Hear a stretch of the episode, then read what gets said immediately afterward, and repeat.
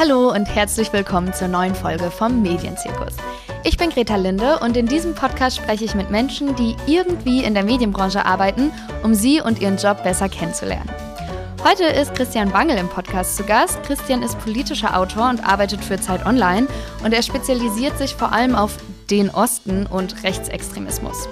Ende 2019 hat er die Aktion Baseballschlägerjahre ins Leben gerufen, wo er und andere Menschen, die ursprünglich aus dem Osten kommen, über Gewalt und Neonazi-Erfahrungen in den 90er Jahren berichten.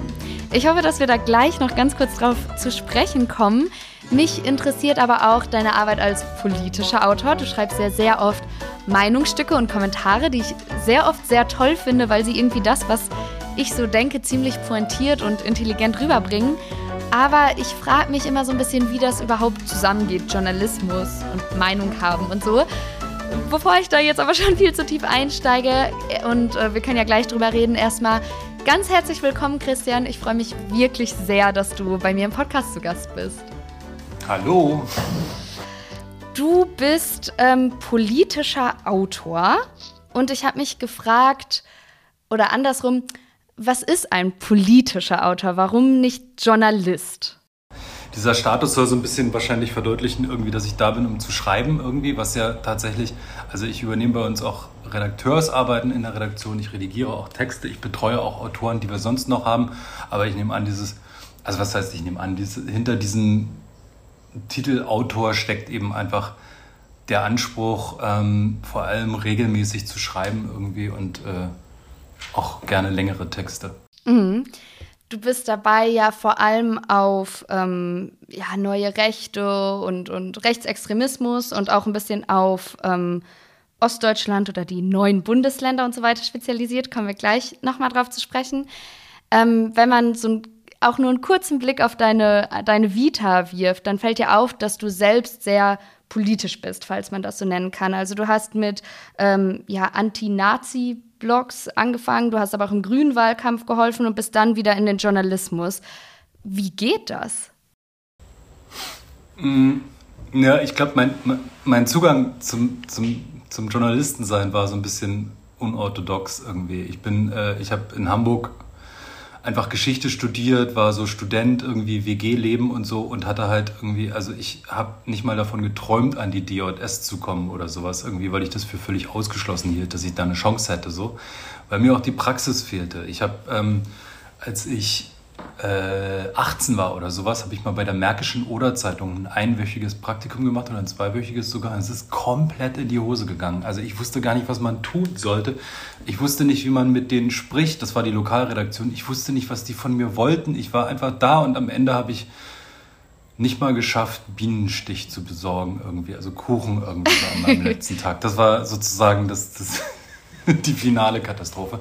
Also mit anderen Worten, ich konnte mir schon immer vorstellen zu schreiben, irgendwie habe aber überhaupt keinen Zugang gefunden, gar nicht. Und dann war es eben so, dass ein Freund von mir, also mitten in meinem Geschichtsstudium, mir gesagt hat, dass der Zeitverlag sozusagen an äh, einem Projekt arbeitet für junge Leute und so. Und da habe ich mich dann einfach mal so wild beworben. So. Und überraschenderweise bin ich da auch in eine Runde reingekommen und das endete dann eben damit, dass ich für das Projekt Zünder zuständig war. Das war ähm, äh, sozusagen so, eine, so ein Vorläufer von Z, könnte man fast sagen. Irgendwie, ja? Also sowas äh, Junges tatsächlich. War damals irgendwie eine neue Idee irgendwie so im Zeitverlag und ähm, das habe ich eben mitentwickelt und äh, geleitet dann erstmal und daraus entstanden dann irgendwie die Blogs und der Störungsmelder und auch das Projekt Netz gegen Nazis Genau, da habe ich mich eigentlich schon ganz wohl gefühlt in dem Kosmos und irgendwann habe ich dann halt das Angebot bekommen, nach Berlin zu gehen und da Bundestagswahlkampf mitzumachen für die Grünen. So und zwar dort als äh, bei der Agentur Ressourcenmangel irgendwie zuständig für, für den Online-Wahlkampf.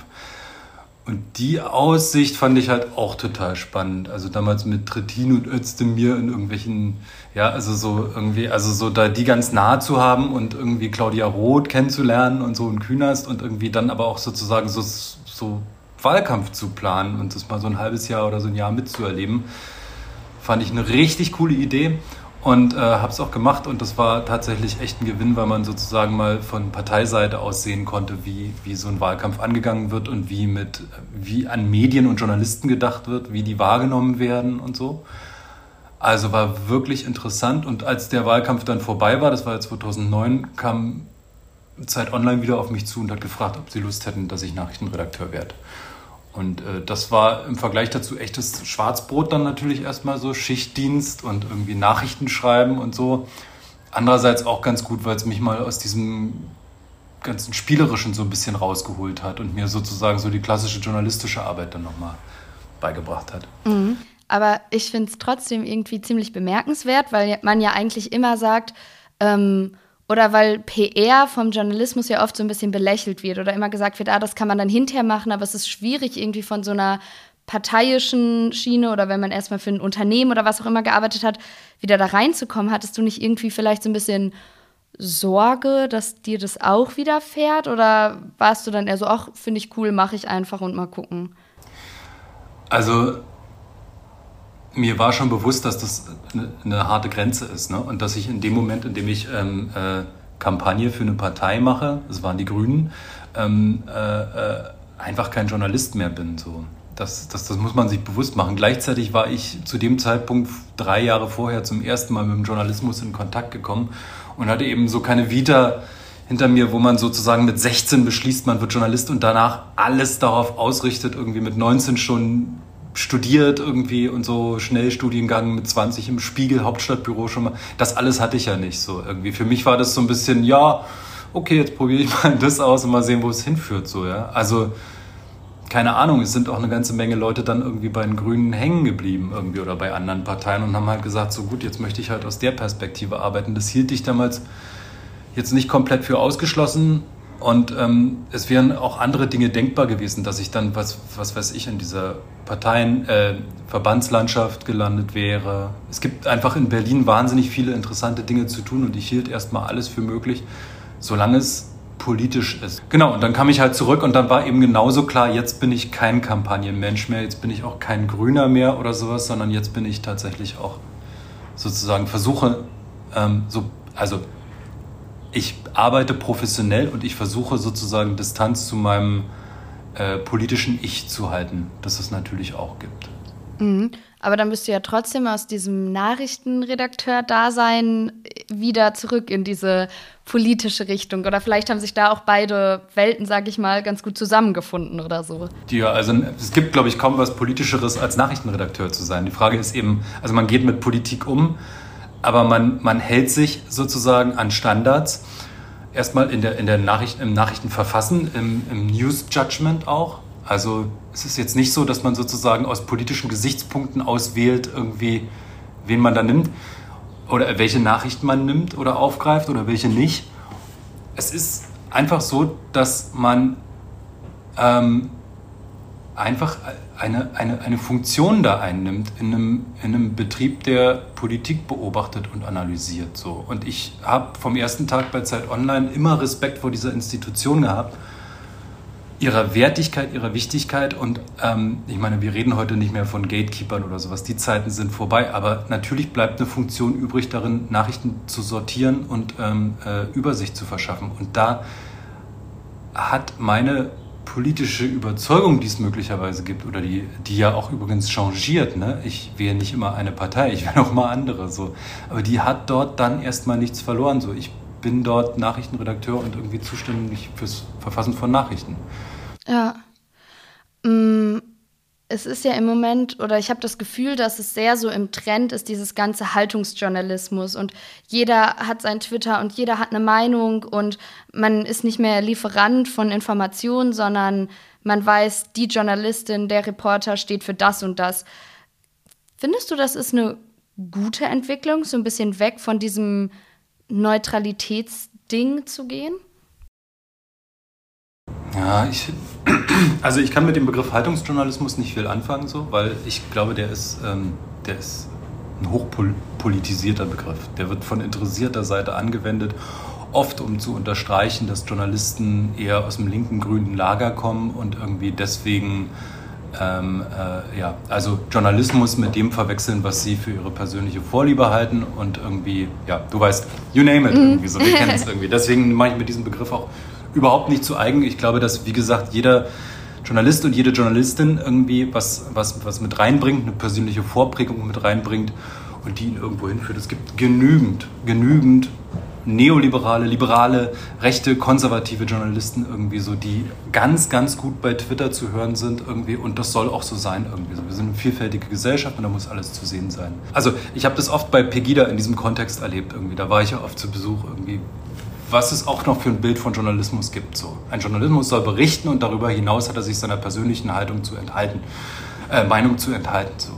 Und ähm, das ist das trifft auf einen ganz bestimmten Teil des Journalismus auch zu, nämlich den Nachrichtenjournalismus, in dem ich ja auch gearbeitet habe. Dort gibt es tatsächlich irgendwie relativ strikte Anforderungen darüber, was getan werden muss. Aber wenn es darüber hinausgeht, irgendwie schon beim Thema einer Analyse, ist das in Ordnung, dass ein Journalist aus einer Richtung kommt, in diese Richtung aber auch Transparenz macht, transparent macht. Es gibt Journalisten, die achten beim Thema, denen ist beim Thema Klimawandel ähm, tatsächlich die wissenschaftliche Position und deren Durchsetzung wichtig, weil sie es für ein existenzielles Thema halten. Es gibt andere, ähm, die kommen vom Gedanken, man muss diese Gesellschaft zusammenhalten, darf sie nicht überfordern und so weiter irgendwie und betrachten es aus dem Blickwinkel. Und da ist es total in Ordnung, dass der Blickwinkel am Anfang der Geschichte eben offengelegt wird und darüber gesprochen wird, warum eine Frage gestellt wird. Und dieses, warum eine Frage gestellt wird, das hat, das hat was mit persönlichen Sichtweisen zu tun. Also da, da sitzen ja keine Automaten und Roboter und sagen so, ich schreibe einen Text über den Klimawandel. So, weil dann bräuchten, dann könnten wir tatsächlich relativ bald anfangen, auch mit Algorithmen zu arbeiten. So, dann brauchen wir keine Journalisten mehr. Das heißt, ich finde dieses ganze, ich finde diese ganze Debatte ideologiegetrieben. Ich finde es in, in, in Ordnung, wenn Journalisten deutlich machen, wo sie herkommen, wo sie stehen und ähm, habe auch nicht das Gefühl, dass der Journalismus seiner Aufgabe nicht nachkommt, auszuleuchten. So, es gibt tatsächlich Trends. Ich sehe da als ganz besonders beunruhigendes Beispiel den, die, die Zeit zwischen 2015 und 2018, als auch die Medien daran mitgearbeitet haben, eine gewisse Hysterie, was die Migration angeht, mit anzufeuern. Ich, da gab es ganz schlimme Begriffe, die auch in den Medien damals gespielt wurden, ganz, ganz schlimme Vermutungen über kollektive Identitäten und Mentalitäten irgendwie so, die ins Rassistische gingen und die auch im Klima geprägt haben, das sich zur Bundestagswahl 2017 ganz klar auch in Wahlergebnissen gezeigt hat. So. Du hast gerade mit Wahlergebnissen eigentlich schon das perfekte Stichwort gegeben, denn in Sachsen-Anhalt war ja Landtagswahl und ähm, in dem Sinne war ja jetzt nicht super überraschend. Was mich aber so ein bisschen schockiert hat, war, dass die AfD bei den unter 30-Jährigen so wahnsinnig stark abgeschnitten hat. Und ich hatte so das Gefühl, sonst heißt es immer, ja, die Leute, die haben in einer Diktatur gelebt und man muss denen nur zuhören und kein Wunder, dass die AfD wählen und so weiter und so fort. Aber Leute, die jetzt unter 30 sind, die haben ja die, die DDR überhaupt nicht miterlebt und wählen trotzdem eine ja, rechte Partei. Wie erklärst du dir das? Also erstmal muss man sagen, dass die AfD nicht rechts ist, sondern rechtsradikal meiner Meinung nach. Weil ja. tatsächlich, da finde ich begriffliche Klärung okay, weil ich finde es okay, wenn man mich als links bezeichnet, erwarte aber, dass man also dass, dass man mich zu jemandem zählt, der nicht vom Verfassungsschutz beobachtet wird. Und die ähm, man Faschisten nennen darf. Ja, oder einen ja. davon zumindest. Ja. Ich glaube, zuerst mal muss man sich an dieser ganzen Debatte grundsätzlich klar machen, es gibt kein vor der Wende und nach der Wende im Sinne von irgendwie, also die, die danach geboren sind, sind dann im äh, Goldenen Westen gewesen und äh, die sind ja nicht diktaturgeprägt, die können jetzt also nicht mehr für sich in Anspruch nehmen, unzufrieden zu sein, radikal zu sein oder dem System Fuck you sagen zu wollen, so irgendwie. Ganz im Gegenteil. Ähm, die 90er Jahre und die 2000er Jahre waren in vielerlei Hinsicht etwas, was man sich im Westen bis heute überhaupt nicht vorstellen kann. So, das ist ein Bestandteil von gesellschaftlichen, literarischen Dystopien, was tatsächlich im Osten wirklich passiert ist. Man muss sich, also ich nenne bloß mal ein paar Beispiele. Also 80 Prozent der Ostdeutschen sind nach Untersuchungen in den ersten fünf Jahren nach der Wiedervereinigung zumindest eine Zeit lang arbeitslos gewesen. Und das in einem Land, in dem kurz zuvor noch das arbeiterliche Lebensmodell und Kulturmodell als absolutes als absolute gesellschaftliche Elite und als gesellschaftliches Vorbild galt. Arbeit war in der DDR identitätsstiftend. Arbeit bedeutete äh, äh, nicht nur eine, eine, eine, Heimat zu haben, sondern irgendwie auch, dort, dort, dort gehörten Kitas dazu, Kneipen, Berufs-, Betriebsgaststätten, irgendwie so der Freundeskreis sortierte sich um den Betrieb rum. Also quasi auch Dies, einen Sinn zu haben. Sinn und Identitätsstiftung, so. Die, der, der Ort, wo man arbeitete, prägte das Leben so. Das alles verschwand vollständig so. Für 80 Prozent der Bevölkerung irgendwie gab es sozusagen erstmal einen Rausschmiss so. Es gibt, ich weiß, es gibt viele aus dieser Generation, die das damals miterlebt haben, die heute darauf beharren, dass sie es ja geschafft haben, dass sie sich durchgesetzt haben. Auch die Ostdeutschen gibt es, die auch das nicht zulassen wollen, dass man sagt, wir haben es damals schwer gehabt, sondern die eher sagen, nee, wir haben eine Herausforderung geschafft. Aber für die allermeisten war das ein Umbruch in einer Tiefe, die unfassbar war. Es gibt äh, Sozialwissenschaftler aus dem Westen, ich glaube, es war das Infas-Institut, das hat damals gemessen, dass es nie zuvor und nie danach haben Sie da? Ja. Du weißt, was ich meine. Mhm. Äh, nie zuvor, nie, da, nie danach gab es eine derartig tiefe gesellschaftliche ähm, äh, äh, Niedergeschlagenheit, Depression geradezu irgendwie von Menschen. Die Menschen, ein Drittel der Menschen fühlte sich damals komplett sinnlos und nicht mehr gebraucht, so irgendwie. Dann kommt hinzu, dass sich das ganze, diese ganze wirtschaftliche, soziale Unsicherheit für unsere Generation auch in massiver Straßengewalt irgendwie aus, ausprägte, ausformte. Ja, ich bin ähm, ganz oft irgendwie äh, geschlagen worden, ich bin ganz oft gerannt irgendwie so. Ich habe meine Jugend tatsächlich mit oft, also mit oft akut existenzieller Angst verbracht. Ähm, auch das kann man sich heute im Westen nicht vorstellen. Ich habe ja danach in Hamburg gewohnt, zehn Jahre irgendwie so auf, neben der Reeperbahn, so irgendwie, also an einem bestimmt nicht unkriminellen Ort irgendwie. Aber diese Angst, in Frankfurt oder in den Teenagerjahren, die habe ich nie wieder empfunden. Das war keine Gewalt, die irgendwie äh, rationalisierbar war. Das war Hassgewalt. Die haben dich gesehen und wollten dich, die wollten dich weghaben, die wollten dich tot machen. So. Das ist meine persönliche Lebenserfahrung. Jetzt habe ich die davor von, den, von der älteren Generation geprägt, äh, äh, äh, beschrieben. Für die nach mir kommt so eine postexistenzielle Phase, so ein so ein, äh, ja, der große Niedergang ist aufgehalten, aber hier ist auch nur Agonie. Hier passiert nichts. Und wenn ich nicht doof bin, dann verdrücke ich mich. Ich hau ab von hier, so schnell es geht, nach Leipzig oder vielleicht nach München oder sowas irgendwie. Diese Faktoren prägen eine Region irgendwie so. Und da ist es natürlich zu kurz gesprungen von Wanderwitz, Marco Wanderwitz, dem Ostbeauftragten der Bundesregierung, wenn er sagt, irgendwie, das hat nur mit den Ostgeprägten zu tun oder mit den DDR-Geprägten wohl aber eben mit den Ostgeprägten. Denn der Osten endete nicht 1989, 90 so, sondern es geht eigentlich in manchen Regionen bis heute weiter. Und dafür wünsche ich mir schon ein bisschen Empathie irgendwie, so dass das gesehen wird irgendwie. Ich mö möchte nicht, dass sozusagen nur diese Opferrolle der Ostdeutschen irgendwie unterstrichen und vor allem nicht politisiert wird so, aber ich möchte, dass das natürlich gesehen wird irgendwie, dass das ein Faktor ist, der prägte und prägt, so ganz mhm. stark. Und wenn man das jetzt wieder auf Politik bezieht und du sagst, du wünschst dir da Empathie, was ich auch verstehen kann, aber wie ich dich jetzt so einschätze, würdest du ja wahrscheinlich trotzdem nicht sagen, das ist eine Entschuldigung, um eine rechtsextreme Partei zu wählen. Ja, genau. Das ist eben, das ist für mich die Ambivalenz und die Widersprüchlichkeit, in der ich jetzt natürlich auch persönlich drin stecke. Als ich angefangen habe, journalistisch zu arbeiten, das war ja im Pressehaus, im Speersort, die Zeit irgendwie nicht so viele Ostdeutsche dort, irgendwie nicht so viel Verständnis über das Lebensgefühl im Osten und so. Ich habe meine journalistische Zeit eigentlich damit begonnen, irgendwie Verständnis zu erzeugen, irgendwie auch drastisch zu schreiben darüber, wie unterschiedlich das ist. Und ich bleibe da auch immer noch. Und es gibt ja auch neue Faktoren heute, wie gesagt, die Ungleichheit, die Unterrepräsentanz und so weiter. So, und gleichwohl bin ich aber auch einfach immer mehr, und das ist auch ein biografischer Prozess, aber auch ein journalistischer Prozess, ist mir gerade in den letzten fünf Jahren halt auch immer deutlicher geworden, welche, welche Kraft sozusagen ähm, diese, diese, diese, diese, naja, wie soll man es sagen, die Rechtsradikalen, sagen wir es mal als Pauschalbegriff, irgendwie im Osten haben. Irgendwie so. Das, sind, das, ist, das ist eine sehr, eine sehr, die AfD-Wähler sind eine sehr heterogene Gruppe irgendwie so. Da gibt es die verschiedensten. Da gibt es Leute, die halt wirklich überzeugte Hardcore-Nazis sind. Es gibt Leute, die waren damals die Baseballschlägerjahre-Leute. Es gibt aber auch Leute, denen fehlt die Empathie einzusehen, was es bedeutet hat, eine rassistische, faschistische Partei zu wählen, so irgendwie. Und dem muss man halt, ähm, glaube ich, relativ überzeugt sich gegenüberstellen und halt sagen, so hier, hier ist Schluss irgendwie so. Ihr könnt irgendwie frustriert sein, wie ihr wollt irgendwie so, aber niemand gibt euch das Recht, diese Gesellschaft von innen zu zerstören irgendwie. Eine ja tatsächlich irgendwie orbaneske Demokratie wiederherzustellen irgendwie so. Da endet auch irgendwie sozusagen das, was Demokratie irgendwie erlauben kann und was nicht. Und da kommt eben auch für mich was wieder biografisch geprägtes mit rein, dass ich natürlich auch eine tiefe Wut empfinde.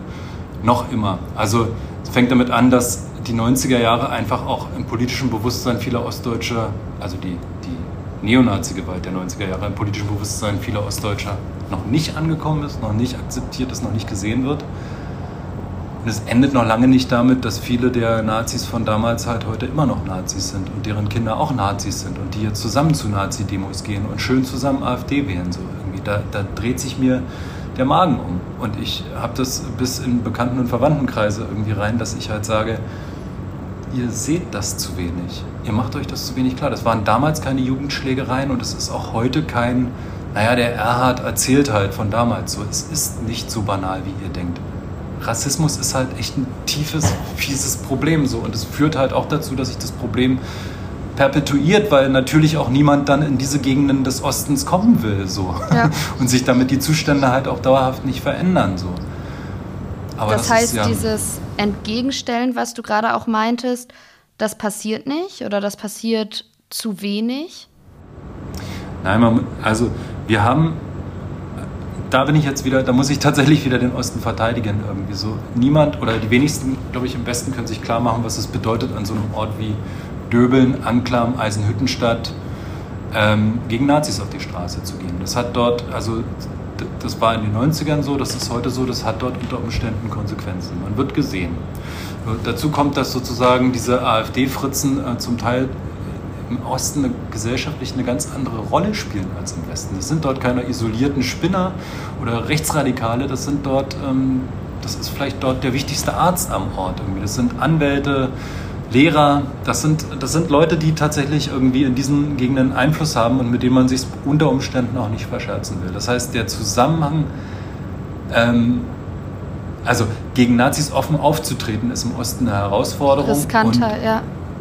Ja, und es ist äh, gleichzeitig trotzdem immer noch so, dass eine absolute gesellschaftliche Mehrheit, und zwar mehr als zwei Drittel, diese Leute nicht wählt und diese Leute auch nicht will. Wir haben es auch bei der Haseloff-Wahl eben doch gesehen. Da sind dann sehr viele von der SPD und von den Grünen und von den Linken und aber auch aus dem Nichtwählerlager zu Haseloff rübergegangen, um diesen Eindruck zu vermeiden. Und zwar nicht, weil es irgendwie peinlich wäre oder sowas, sondern weil die sich das selbst für ihr Land nicht wünschen dass diese Rechtsradikalen irgendwann äh, das Land regieren. Und weil sie vielleicht auch sehen, dass das tatsächlich die größte Gefahr für den Osten ist, weil das muss man eben auch nochmal sagen, es gibt in der Gegenwart des Ostens so viele ermutigende Prozesse. Es gibt so viele vibrierende Städte. Das ist ja nicht nur Berlin und Leipzig, das ist eine ganze Liga von Städten darunter irgendwie. Universitätsstädte, Landeshauptstädte irgendwie, die wirklich interessant sind, in denen man Freiräume hat irgendwie, in denen man günstig leben kann zum Teil auch noch und in denen eben die Realität ein ganz klein bisschen anders ist als im Westen irgendwie so. Die, auf eine Art, die man nicht gut erklären kann, die aber jeder versteht, der dort mal lebte tatsächlich mm so. Mhm.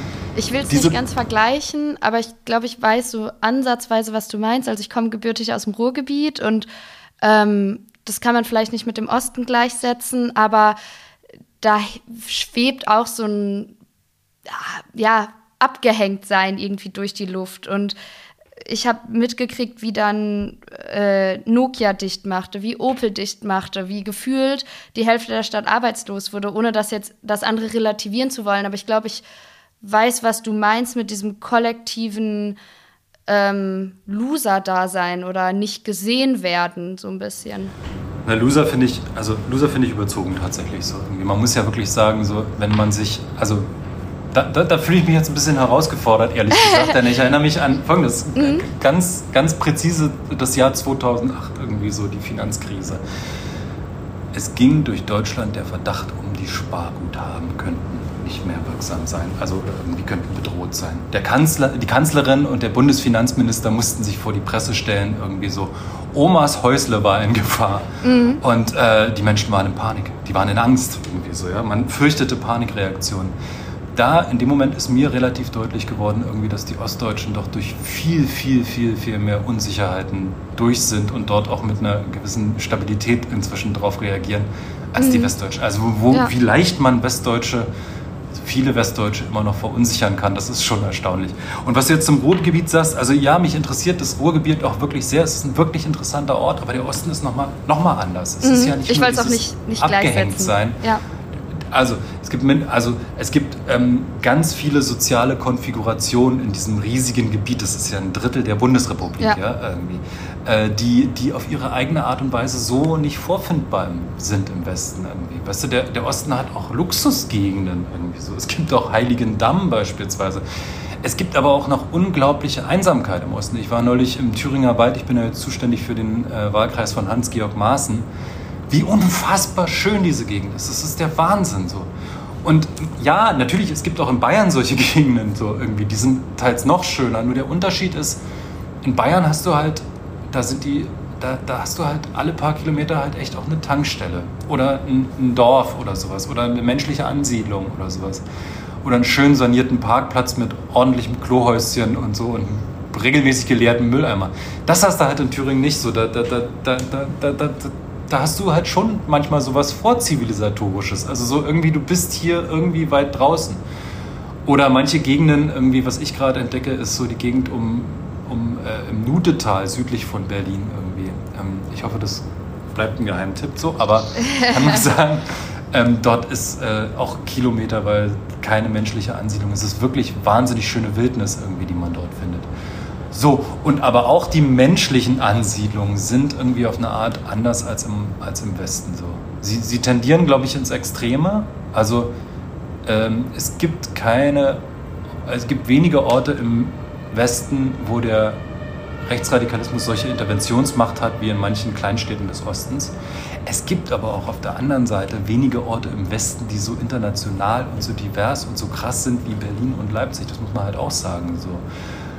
Ähm, und ähm, ja, also das, das wollte ich sagen, der Osten ist halt vielfältig und irgendwie immer eine Reise wert. Und ich finde, ich hoffe halt, ähm, dass dieser, dieser Prozess nicht unterbrochen wird, irgendwie dadurch, dass die AfD irgendwann mal irgendwo an eine Landesregierung kommt. Denn das wäre wirklich, das wäre verheerend irgendwie. Mhm. Das würde Siehst du das denn kommen?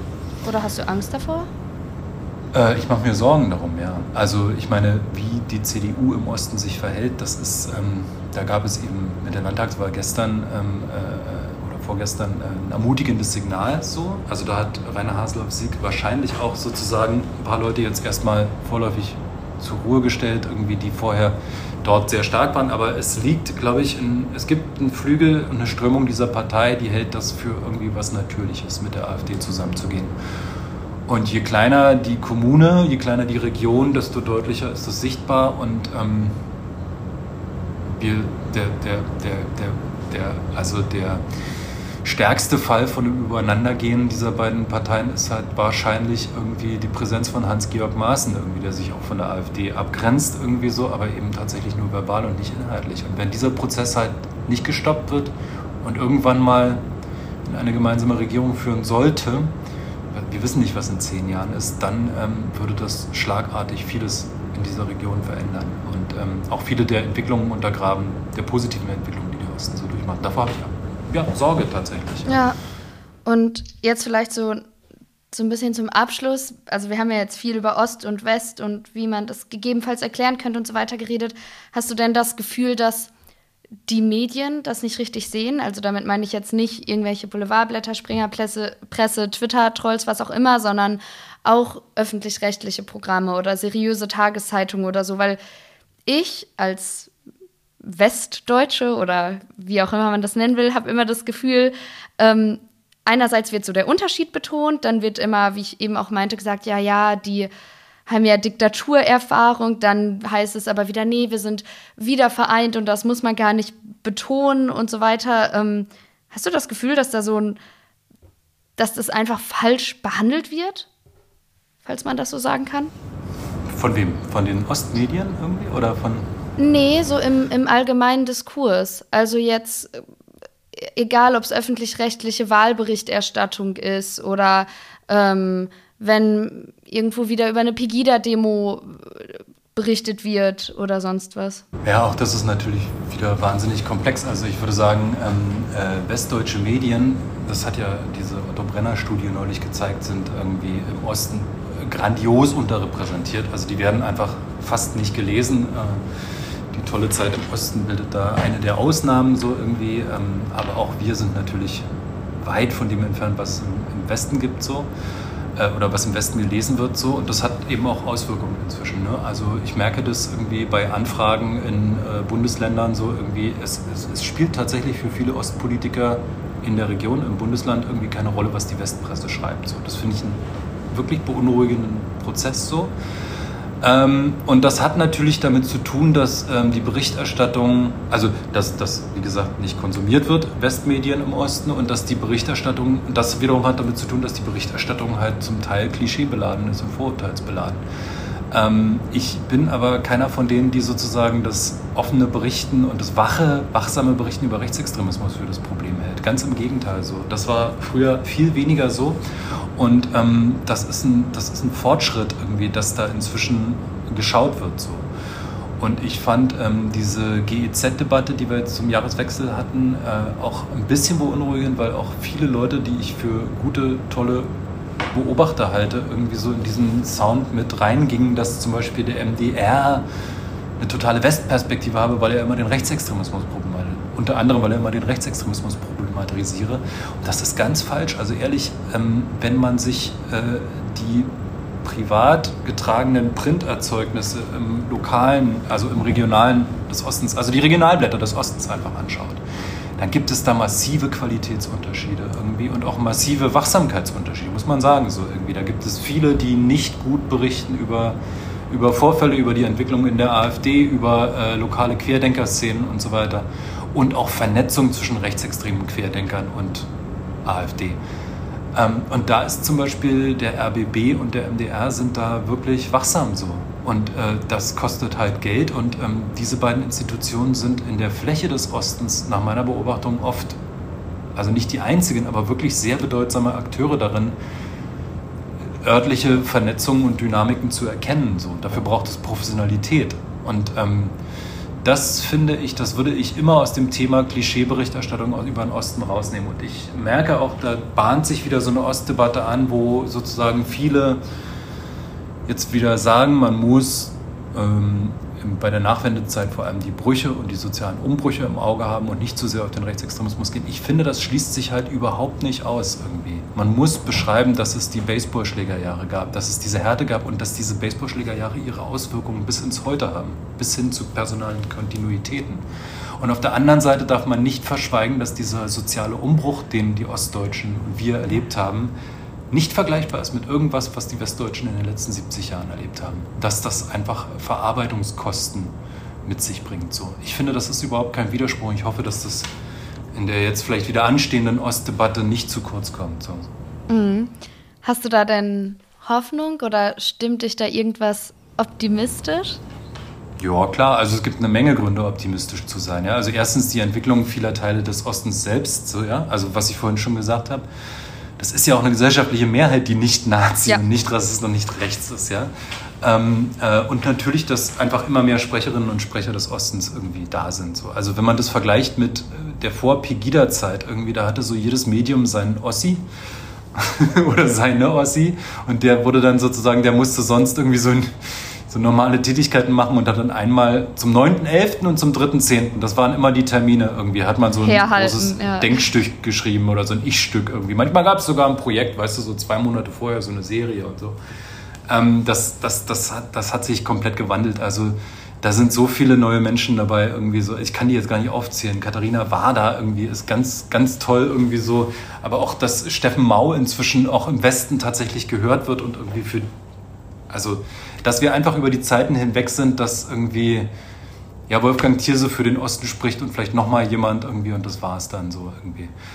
Also ja, da entwickelt sich was. Das wird dynamischer und das ist natürlich auch folgerichtig, weil die Ostdeutschen sind ein Fünftel der Bevölkerung. Sie entscheiden jede Bundestagswahl mit und sie haben, sind der politisch und sozial dynamischste Raum, den wir in Deutschland haben. Und in vielem ist der Osten tatsächlich politisch Vorreiter. So.